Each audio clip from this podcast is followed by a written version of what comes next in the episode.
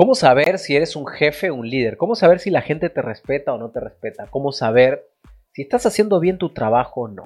El día de ayer compartí el podcast de liderazgo disruptivo, de los 10 principios para saber si eres un líder disruptivo.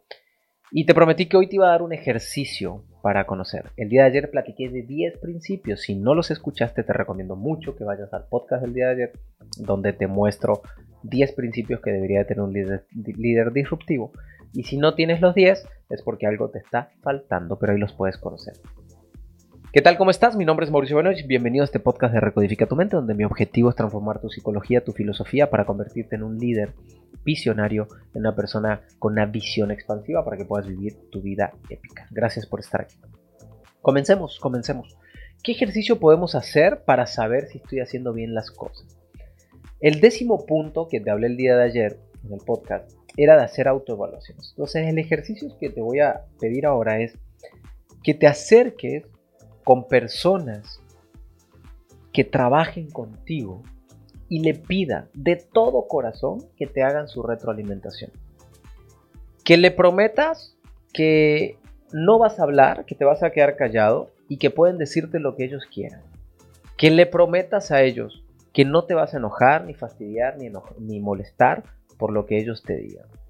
Que necesitas para crecer que te den puntos de perspectivas negativas que ellos ven en ti. Porque la mayoría va a tratar de decirte, no, no, eres muy bueno, muy... Ok, tú le vas a decir, ok, gracias por el cumplido, pero necesito que me digas por lo menos una característica negativa que tengo como líder. Y solamente te vas a quedar callado. Entonces a lo mejor ellos, uno te dice, no, es que eres muy egocéntrico. Otro es que siempre quieres tener la razón. Otro a lo mejor dice es que eres muy enojón.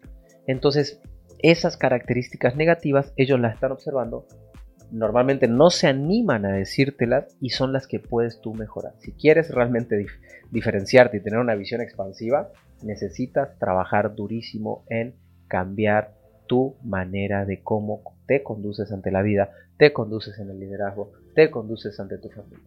Así que si quieres cambiar, haz autoevaluación, acércate a las personas, pídele que te den por lo menos un feedback negativo que estás haciendo como líder.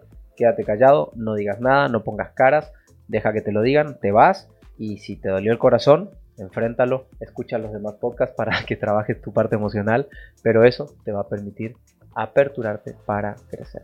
Que Dios te bendiga, gracias por compartir el podcast, gracias por recomendárselo a algún amigo, algún familiar que le pueda servir y por descargarlo. Que Dios te bendiga.